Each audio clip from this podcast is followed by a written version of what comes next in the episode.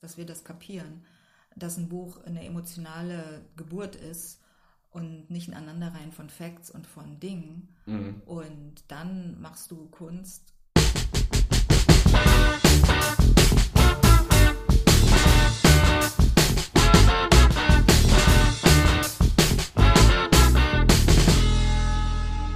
Moin Moin und herzlich willkommen bei Redbug Radio.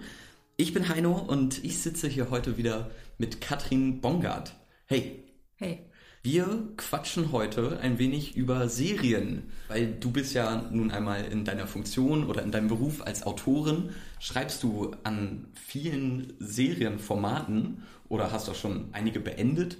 Und ich glaube, in der Folge zur Nachtigall hast du schon mal erwähnt, dass das eine Sache ist, für die du sehr brennst und dass du es liebst, Serien zu schreiben und auch zu gucken oder? Mhm. Ja, also ich weiß auch nicht, warum mich das so fasziniert. Ich glaube, das hängt damit zusammen, dass ich eigentlich durchs Schreiben, mal abgesehen davon, dass man ja irgendwann seinen großen Roman schreibt, den mhm. man dann immer in die, in die Tonne treten muss, aber so an einem Punkt, wo ich dann schon ziemlich ähm, großes Interesse am Schreiben hatte, bin ich sehr schnell ins Drehbuchgeschäft gekommen und da irgendwie sehr schnell bei Serienformaten gelandet. Jetzt aber nicht so dieses typische Du sitzt irgendwie in der Kammer und schreibst dieses, ähm, hier, ihr schreibt die Dialoge, ihr schreibt das. Das ist ja brutal, das ist ja eine richtige Fabrik, wo mhm. diese Serien geschrieben werden. Sondern mehr so dieses, ein Autor betreut eine ganze Serie. Wie zum Beispiel der Autor von Breaking Bad, der hat die ganze Serie entworfen und dann nicht alle, aber fast alle Folgen geschrieben und schreibt natürlich dann die Folge und den Dialog und alles. Mhm. Normalerweise wird es beim Film oder sehr häufig ganz brutal aufgebrochen. Leute, die nur Dialoge schreiben, Leute, die ähm, die Verbindungs-, also die, die Serien entwerfen und andere füllen das dann quasi so mit, ah ja, ich verstehe, hier muss ähm, Rosalie ihren Liebhaber verlassen mhm. und Dingsbums ist schwanger und der äh, und so, das Typische. Mhm. Und die füllen das dann so aus. Und ich habe auch mal mit einer Autorin gesprochen, die da im Geschäft war, mit mehreren. Die, komischerweise habe ich die immer getroffen und die haben mir dann ihre Leidensgeschichten erzählt. Wirklich Leidensgeschichten weil sie sagten, es ist so hart, dass man dann eigentlich immer nur in solchen Worthülsen redet. So dieses, wir müssen miteinander reden und äh, wie konntest du mir das antun? Mm. Und, äh, und äh, ja, eine Zeit lang dachte ich, ich gehe in dieses Geschäft rein, weil ich so fasziniert war. Und ich glaube, jeder, den ich getroffen habe, hat gesagt, nein, Katrin, mach das bloß nicht. Ja, ja. ja. Äh, du verdirbst deine ganze Kreativität dadurch. Mhm. Weil du dann Serien schreibst oder Serien fortsetzen musst, die eigentlich andere ähm, also schon du, begonnen haben, oder wie? Ja, natürlich, du machst hm. gar nichts. Da gibt es okay. dann den, den, den Runner, der dann sagt, so hier, du bist dann engagiert und machst was. Und also das ist jetzt richtig, wenn, wenn so GZSZ-mäßig. Jo. Dann bin ich ja lustigerweise, eine meiner ersten Drehbücher habe ich ja für ähm, Löwenzahn geschrieben. Das ist nee, streng genommen. Das wusste ich nicht. Ja. Für Löwenzahn? Ja. Und da habe ich. und zwar die letzten für den ähm, Peter Lustig. Man mhm. hat es ja gewechselt auf, heißt der Fritz Fuchs? Ja. Ich weiß nicht, ja. Und ich habe die letzte, ich war in dieser letzten Staffel und die war auch ein bisschen dramatisch, weil er dann schon krank war und es schon so klar war, dass man ihn jetzt auswechselt. Ich habe sogar das Konzept gemacht für die neue Sache Todgeheim und sollte ich mir was ausdenken für einen Nachfolger. Oh ähm. Ja, ja, ich war so richtig. Das ist ja hardcore. Ähm, und mhm das muss man natürlich vorsichtig im Hintergrund machen. Und die, die Studio TV, die das produzieren, sind auch sehr gut damit umgegangen, fand ich. Mhm. Weil natürlich er selbst hat auch gesagt, er, er will nicht mehr, kann nicht mehr. Ja. Das war schon so ein, ja, das mache ich noch und das mache ich nicht mehr. Ja, und dann habe ich, da schreibt man dann, und das war eigentlich sehr schön, eigentlich das mochte ich das, da schreibt man dann, kriegt man dann ähm, in so einem in so einem Brainstorming werden so Themen überlegt, die immer Sachthemen sind wie zum Beispiel, also ich habe dann Wildschweine erwischt. Mhm. Ähm, ich weiß gar nicht, ob man das dann selber vorgeschlagen hat oder ob die Redakteurin dann sagte, wie wäre es denn mal mit Wildschweinen? Ich weiß mhm. ja auch gar nicht, was schon alles war. Ich, ja. ich habe nicht alle geguckt. Und lustigerweise haben auch Amber hat in der Folge mitgespielt, die heißt Hasen. Lenny hat in der Folge mitgespielt, die heißt Blut. Okay. Und Isa hat mitgespielt in, der Rolle, in diesem großen ähm, Final letzten Film, Kinofilm oder mhm. was sie da gemacht haben. Wie oder cool. Fernsehfilm. Ja. Und, aber zu dem Zeitpunkt, als ich mit denen gearbeitet habe, waren die wirklich noch nicht im Filmgeschäft. Also es ging gerade erst los. Mhm. Und ich habe dann, und ich habe die da auch nicht reingebracht und auch nicht reinbringen wollen. Mhm. Aber da durfte man, und das fand ich schön, eine einzige Folge schreiben. Natürlich wusste man dann, was vorkommt. Also man wusste, der Bauwagen und der Typ ist klar und äh, weißt du, du hast alle Bestandteile ja. und du erfindest dann in diese feste Form rein und, und schreibst aber das ganze Buch. Genau. Für die 20 Okay. Minuten. Dann werden dann diese kleinen Clips, da gibt es immer so kleine Clips, so animierte Sachen dazwischen geschnitten. Hm. Ähm, und natürlich, du gibst das Drehbuch ab und dann kommt es zurück und dann, ah, wir haben uns doch überlegt, der Jäger sollte nicht sagen so, und sondern so, so in der Art. Mhm.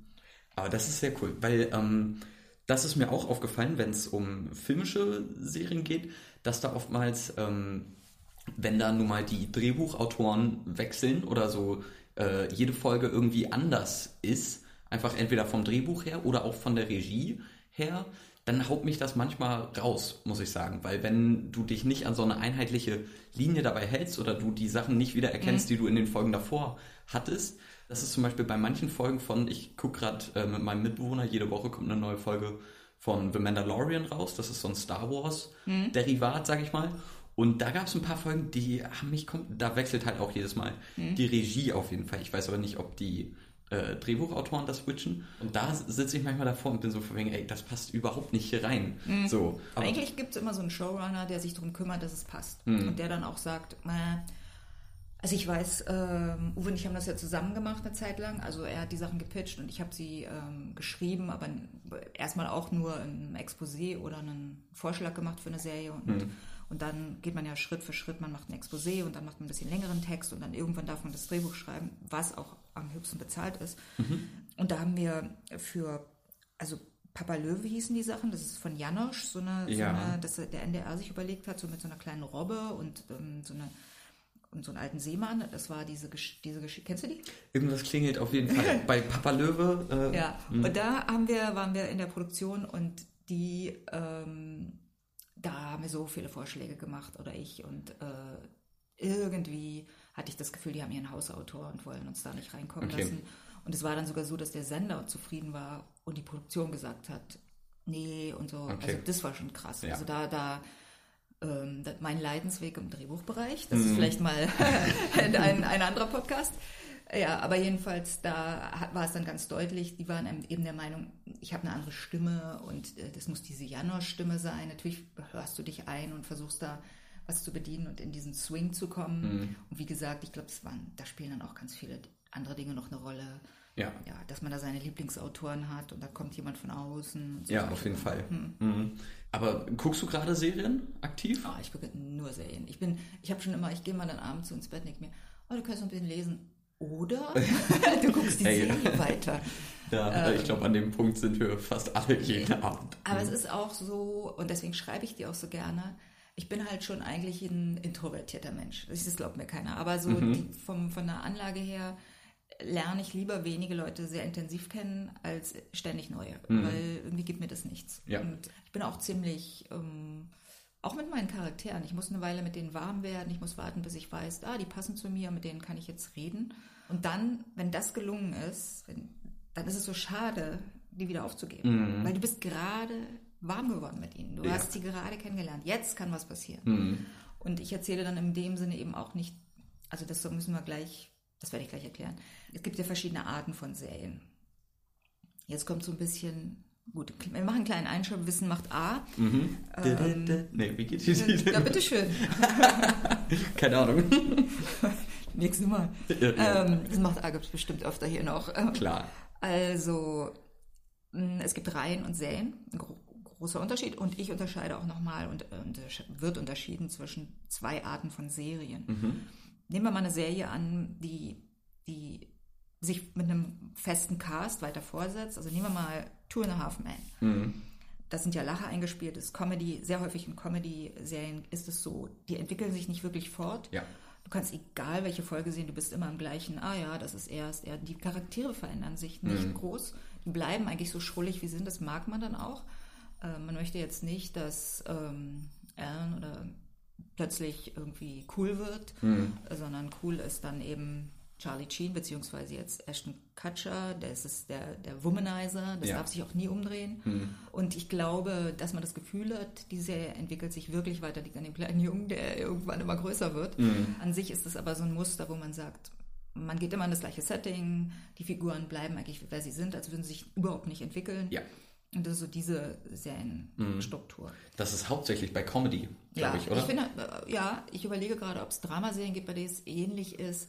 Und dann gibt es ähm, in auf dem ganz anderen Spektrum sind Serien, die sich richtig dramamäßig weiterentwickeln, wo zum Beispiel Breaking Bad ist eben ein gutes Beispiel, mhm. wo man jemanden auf so einer, wie in einem Kinofilm, der in lauter Stücke geschnitten ist, auf so einer langen Reise beobachtet. Ja.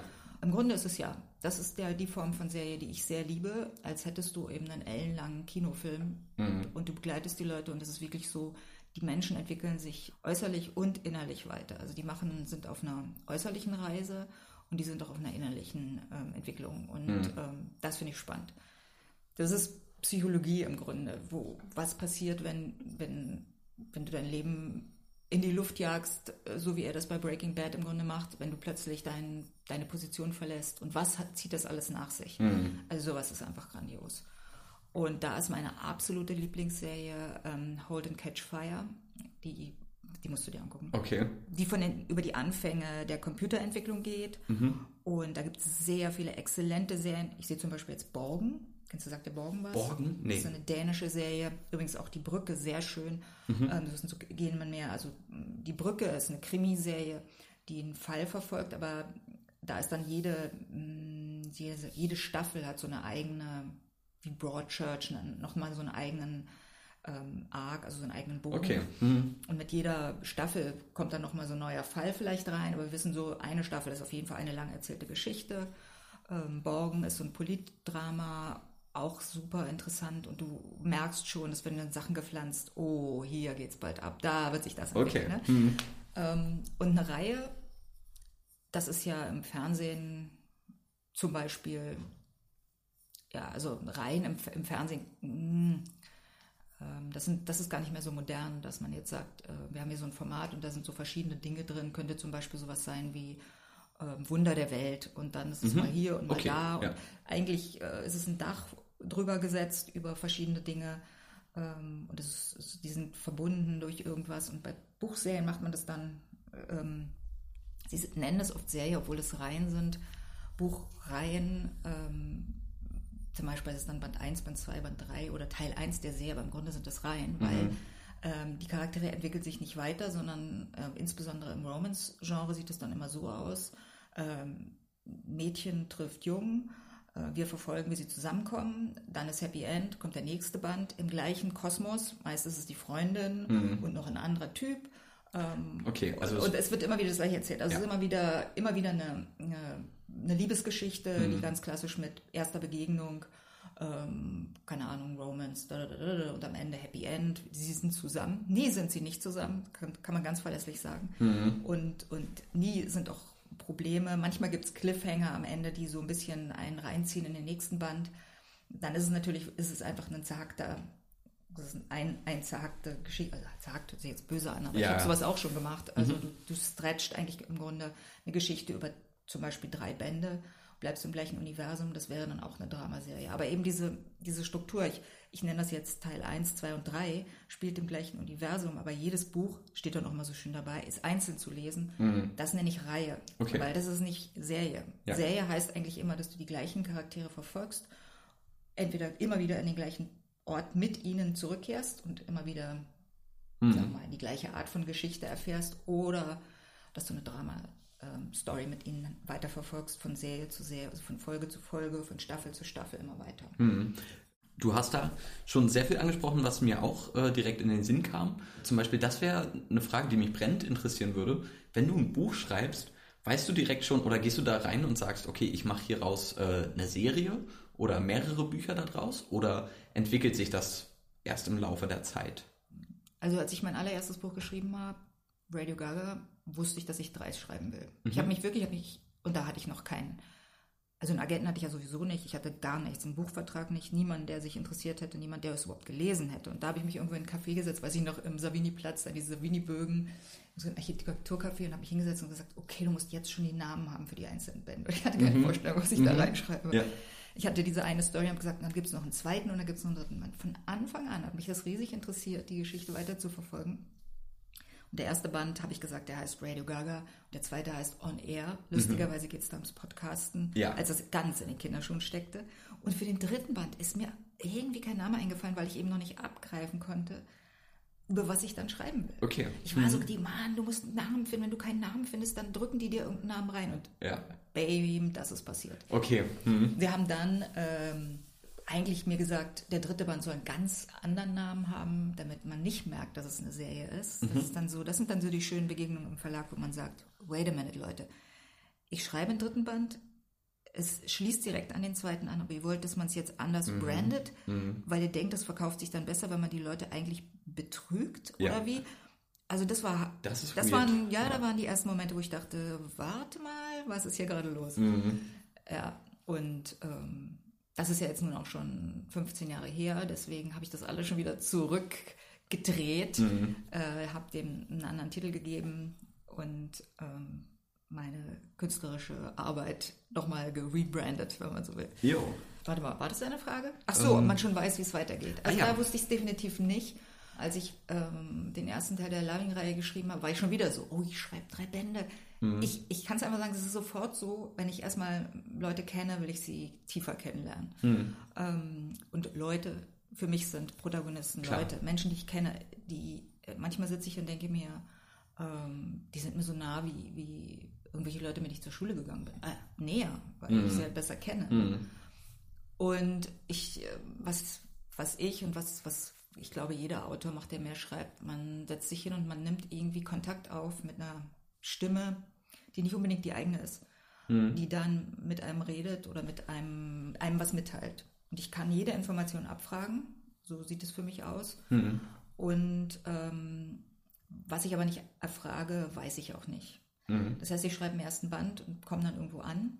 Wenn ich keine Frage stelle, weiß ich nicht, wie es weitergehen könnte. Wenn ich die Frage aber stelle, was ist denn jetzt mit dir oder was, Ja. dann kommt meist eine Antwort. Okay. Das heißt, ich weiß am Ende eines Bandes eigentlich, habe ich schon eine Ahnung, wo es weitergeht. Mhm. Manchmal habe ich das jemals gemacht, dass ich sozusagen schon, oft habe ich eine Ahnung, wo es enden wird, aber ich bin nicht so, dass ich da sage, ich muss da ankommen. Aber manchmal ist mir so eine, so eine, ähm, so eine Journey komplett klar. Okay. Also beispielsweise weiß ich dann, ähm, da wird sich jemand von einem unselbstbewussten Menschen zu einem selbstbewussten Menschen entwickeln und das wird sich da und daran zeigen oder so. Und das will ich dann noch erzählen, diese, Ja. diese Journey. Ich will nicht, ich, ich will nicht erzählen, dass Leute, ähm, weil ich nicht daran glaube, dass man durchs Leben kommt, ohne sich weiterzuentwickeln. Also es geht nicht darum, irgendwie nur einen Partner zu finden und zu sagen, schön, dass wir gut zusammenpassen, du bist du und ich bin ich. Ich glaube daran, dass man ähm, sich entwickelt und deswegen interessiert mich das auch als Format im, im, im Fernsehen und eigentlich dann auch mehr als also gute Buchserien, die wirklich so wie Dramaserien funktionieren. Ich muss mal überlegen, was es da gibt. Naja, Winnetou oder so. Also da gibt es ja diese alten Sachen, ja. Ja. Und ich meine, jetzt bin ich kein Winnetou-Fan. Ich habe das Buch nicht gelesen. Das ist ganz, Ich muss, muss ich da immer so, Ja. weil Uwe kennt sich da sehr aus. Also Okay. ich bin immer so, ja, nein, das, da gehe ich nicht an diesen Ort. Ähm, ich überlege gerade, na klar, im Kinderbuchbereich ist es eher so, da gibt es aber auch eher so diese Serienform, ne, die drei Fragezeichen. Ähm, Genau. Das ist sind- ja episodisch irgendwie, ja, ne? und Klößchen, heißt einer Klößchen da? TKKG ist Klößchen. TKK ist Klößchen. Ja. Diese Klößchen ist immer Klößchen. So. Und äh, der wird auch nicht dünn plötzlich und nimmt Ja. Mhm. ab. Nee, das bleibt einem so. so. Und äh, auch ein bisschen schrecklich, muss ich sagen. Ich würde da was gegenhalten, Was? äh, äh, weil in der Folge, wo wir über Cover geredet haben, Ja. äh, sind wir da schon mal drauf gekommen. Meine absolute Lieblingsserie ist One Piece. Das ist ein Anime und was, also es ist eine Monumentalserie, die hört in den nächsten zehn Jahren auch noch nicht auf Ja. und gibt's seit 97, glaube ich. Ja. Und äh, wir sind jetzt bei Folge 928 oder so, Ja. glaube ich. So, ich bin up to date damit und warte jede Woche darauf, dass ein neues Manga-Kapitel rauskommt und Ah, okay. äh, dass eine neue Anime-Folge kommt.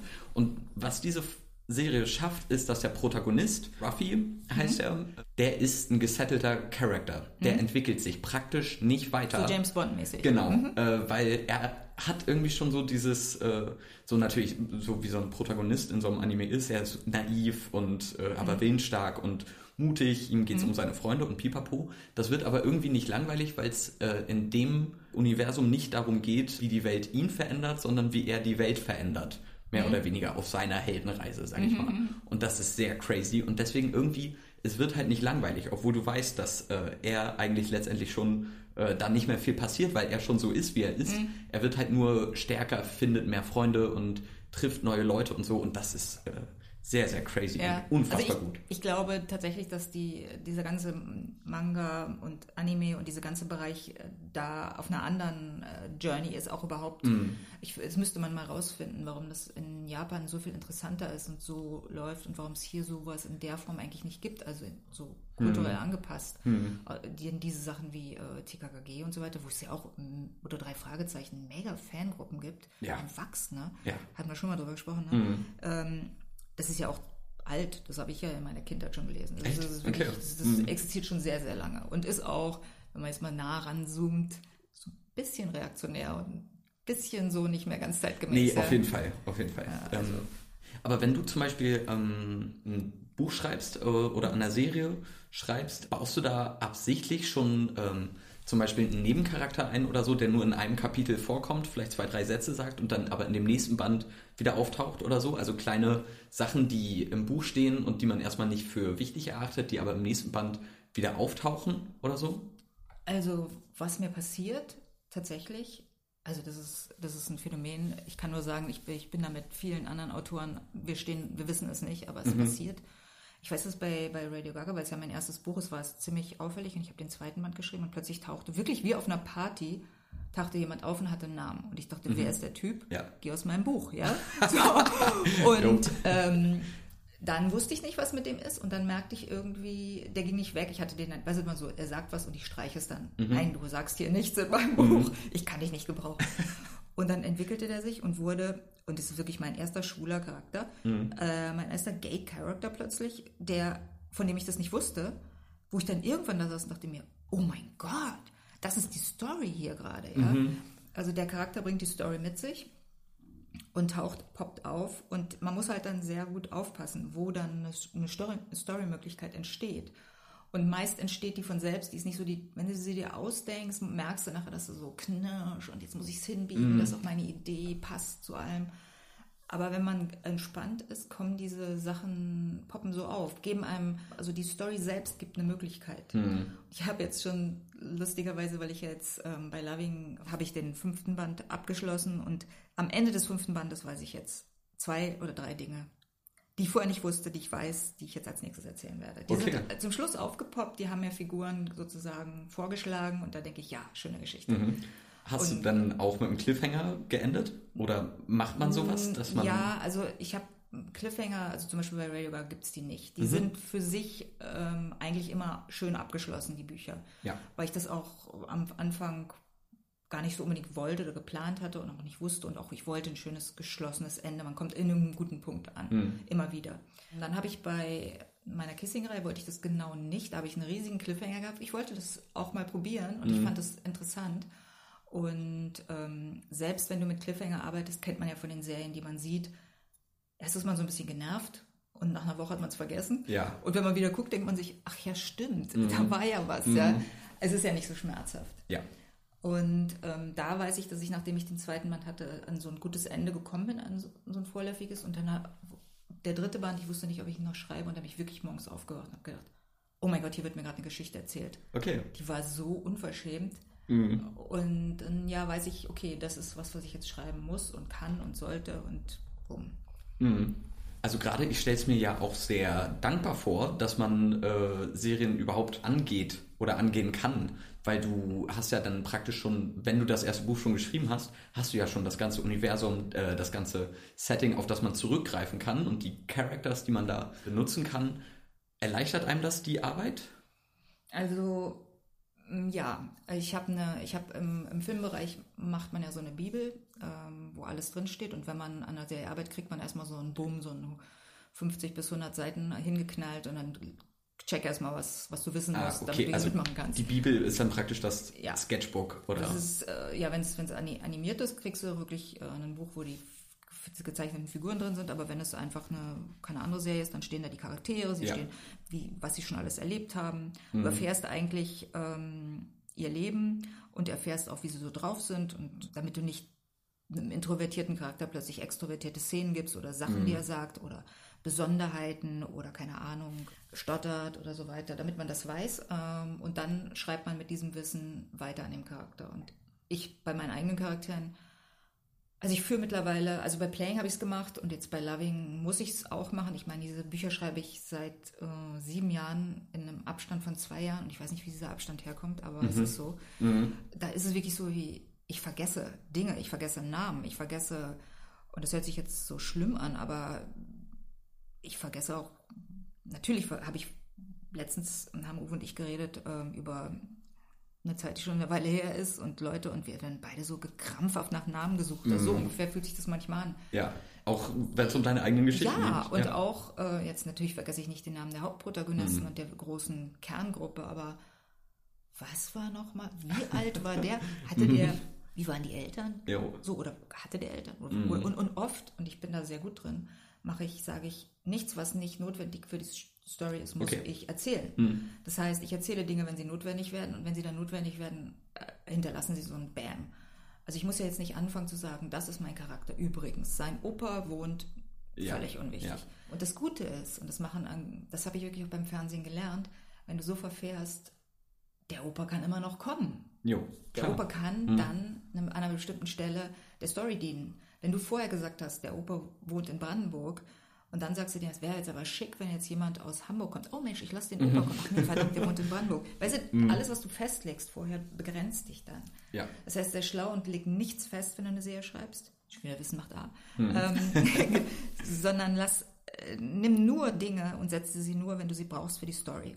Alles andere ist gut aufgehoben, wenn es, wenn es vage will ich nicht sagen. Also es ist einfach so wie bei dir. Ich mhm. weiß jetzt, wo deine Eltern wohnen, aber ich weiß nicht, ob du Opa und Oma hast. Ja. Und das ist, ist nicht nötig. Mhm. Irgendwann wird es vielleicht nötig und dann wirst du es mir erzählen und dann weiß ich es. Aber mhm. jetzt ist es so, wie wenn mich jemand fragt, was ist, was ist mit Heinos Opa? Und ich, oh, keine Ahnung. Ja.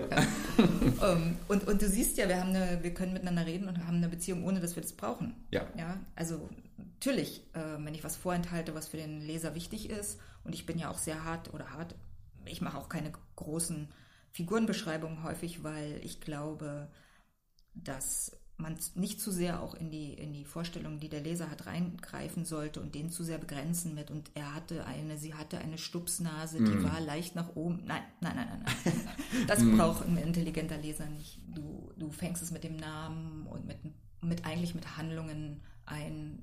Jemand verhält sich und tatsächlich hat dann jeder sein eigenes Bild und ich erlebe, dass Leute zu mir sagen, hä, Ramona hat doch dunkle Haare. Mhm. Nee, die ist blond. Und ich, ich habe auch ein Bild. Ja, äh, ja klar. Aber ich habe es nie geschrieben. Also mhm. pff, Leute, macht was ihr wollt. Mhm.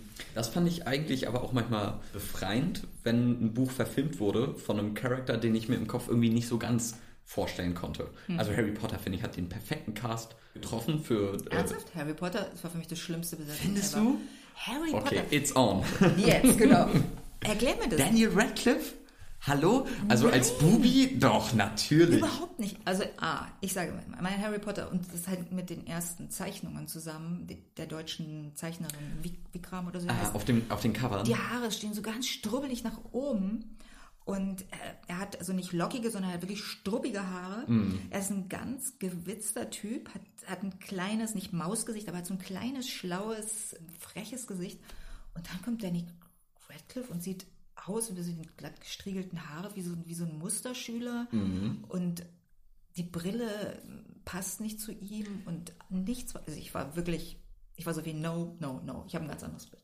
Mhm. Jetzt bitte Aber verteidige dich. Vielleicht, ich denke, das kommt dadurch, dass man, ich denke, das kommt dadurch, dass man einfach den Deutungshoheitsanspruch, sage ich mal, zuerst bekommt, weil man zuerst die Cover sieht. Und also so die, die erste grafische Abbildung von Harry Potter war ja nun mal auf den ja. Covern. Mhm. Und ich glaube, das brennt sich dann so ein, dass man da keinen Platz mehr hat für was naja, Zweites, oder? Für mich, sie hat, sie hat ihn auch so beschrieben in, mein, in, mein, okay. in meinen Augen. Mhm. Er war ein bisschen frech. Er hatte so was Freches, so eine kleine verschmitzte Seite. Und ja. für mich hatte Radcliffe, ich würde mal sagen, er hat die vielleicht jetzt in den letzten zehn Jahren gewonnen, aber mhm. als Kind war er einfach braver Junge aus dem, so kam er mir vor, aus mhm. dem wohlerzogenen Haushalt. Niemand, ich, ich habe dem nicht eine Sekunde abgenommen, dass die Eltern gestorben sind. Ich habe dem diese schlecht auf die Stirn gekrakelte Narbe nicht abgenommen. Mhm. Und, und das, obwohl ich gar nicht involviert bin, mhm. weil schon erwachsen. Äh, aber ja, so. Okay, also ich habe das gelesen, als ich Kind bin, deswegen die ganzen Beschreibungen und so habe ich nicht mehr komplett im Kopf. Ja. Aber wenn das so sehr abweicht, vielleicht gewinnst du die Runde, Katrin. ich wollte gar nicht. Ach doch, nee, ich gewinne gerne. ich nehme das.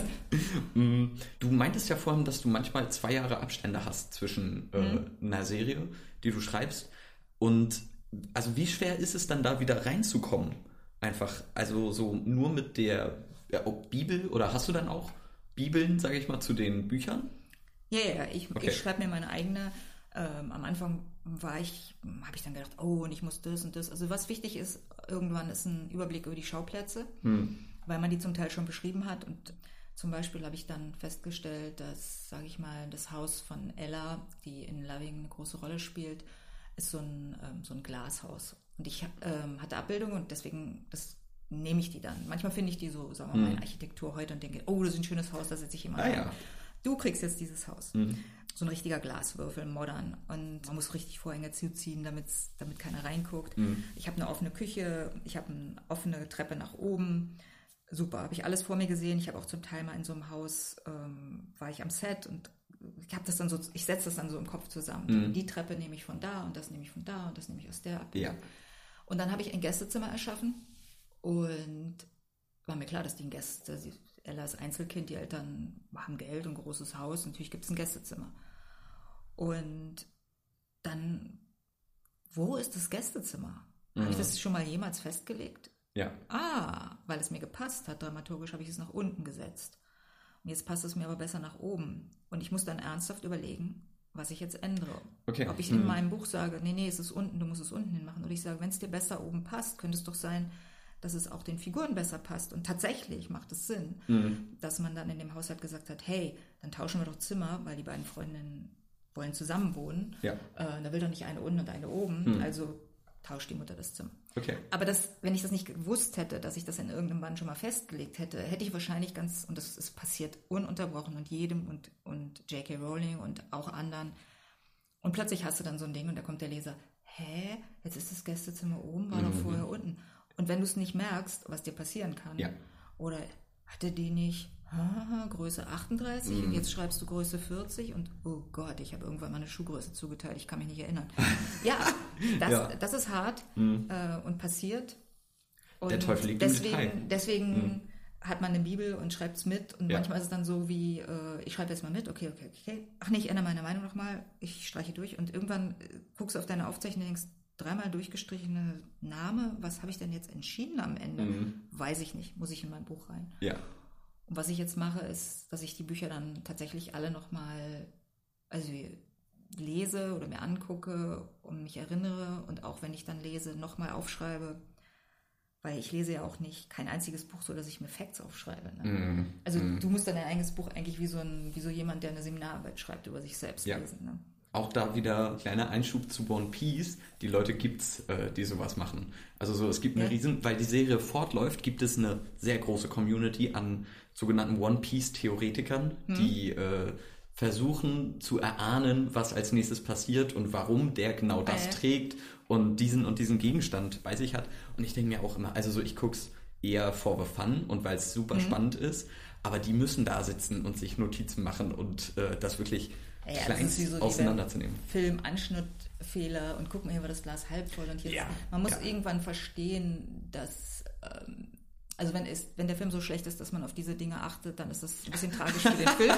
Ähm, mhm. Und wenn man sich darauf versteift, sowas zu entdecken, kann man das wahrscheinlich in jedem mhm. Film. Also meine Lieblingsgeschichte ist immer der große Gatsby, wo man dann ähm, Scott Fitzgerald nachher vorgeworfen hat, da, da wären mal, wo hätten die Blumen geblüht und mal hätte man den Eindruck, es ist Frühling und im nächsten Moment ist da Laub und so weiter. Also ja.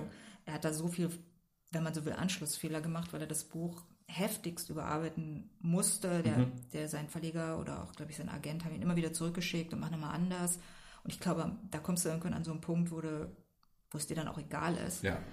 Ähm, und das bleibt dann hängen. Und wer, wer hat die Macht, das dann rauszunehmen oder zu berichtigen? Mhm. Nur der Autor. Und wenn der Autor, wenn es dann draußen ist in der Welt, ja, holst es jetzt zurück und sagst. Das ist zu spät schreiben, eigentlich. Ja, nee, genau. Hm. Und derzeit sowieso, wo es dann gedruckt überall rumliegt. Ja. Ähm, digital kannst du dann doch schon mal reingehen und sagen, ähm, ich change jetzt was. Und, und, und, und wir jetzt könnten es, also wenn ich einen richtigen Schnitzer drin habe, ich habe auch Schnitzer in meinen Büchern mhm. und ich habe einen, habe ich glaube ich nachträglich dann in so einer zweiten Auflage behoben. Mhm. Ähm, aber man darf sich da keinen Kopf machen, weil darum, darum geht es nicht. Ja. Das ist nicht das Wichtigste. Also mhm. grobe Schnitzer zeigen einfach, dass du deine Arbeit nicht gemacht hast. Aber ansonsten ist jedem Autor sowas schon passiert. Ja. Mhm. Gerade bei Gatsby, glaube ich, kann man ja auch viel einfach sagen, so, oh Mensch, äh, jetzt blühen die Blumen leider nicht mehr, ist halt ein Stilmittel, äh, nehmt es. Also Gatsby ist ja mhm. vollgeladen mit. Ja, aber ich glaube, das ist eben das Dramatische. Dass, äh, und ich finde das gut, dass, dass wir das kapieren dass ein Buch eine emotionale Geburt ist und nicht ein Aneinanderreihen von Facts und von Dingen. Mhm. Und dann machst du Kunst und Leute, die dann ankommen und sagen, das Ding muss man jetzt behandeln wie ein Gegenstand, der von vorne bis hinten am Reißbrett entstanden ist, dann muss man demjenigen auch sagen, nein, das ist nicht, darum geht es nicht. Mhm. Ja. Und je besser du bist, desto schwieriger wird es deine Kreativität, also wieder sind wir wieder bei den Gehirnhälften. Mhm. Man ist eben auf einem anderen, auf einer anderen Wahrnehmungsebene da. Und das kann in vielen verschiedenen Momenten sein, wenn man in großer Euphorie ist oder auch wenn man in großem Stress ist, nimmt man ja. Dinge anders wahr. Klar. Meine ganzen Geburten habe ich anders im Kopf als Uwe, ja. Mhm. So, ja, Katrin, was du aber so im Kopf hast. Also, ja, ich war in Pain mhm. und in Klar. Euphorie und alles. Ich, ja. ich habe keine Ahnung. Ich, ich habe meine eigene Story zu der mhm. Sache und jeder hat seine Story zu seinen Erlebnissen, ja. ja. Mhm. Wenn Bücher eine emotionale Geburt sind, sind dann Buchserien äh, Zwillinge oder Bücher von ein und denselben Eltern einfach? Ja, ja. Okay. Also es, wobei, mh, hm, nee, das siehst du, oh cool. Wenn, wenn wir in diese Analogie, meine Kinder sind alle sehr unterschiedlich, Kinder sind, neigen dazu nicht ähnlich zu werden und mhm. es bleibt, man könnte fast sagen, bleibt was gleich. Na, man könnte sagen, komm, die haben alle die gleichen Augen und sehen ähnlich mhm. aus. Ähm, ich würde es eher vergleichen ja, im Grunde ist eine Dramaserie, so wie ich sie schreibe, wie, wie so eine große, lange, lange Geschichte, die du in Teile teilst mhm. und die du Teil für Teil für Teil erzählst. Ähm, meine Leser sind besonders, es gibt einige, oh Gott, den, den, den vorletzten Band komplett verrissen, habe ich dann irgendwie zufällig gesehen, dachte mir, was, wie kann man sich so darüber aufregen? Mhm.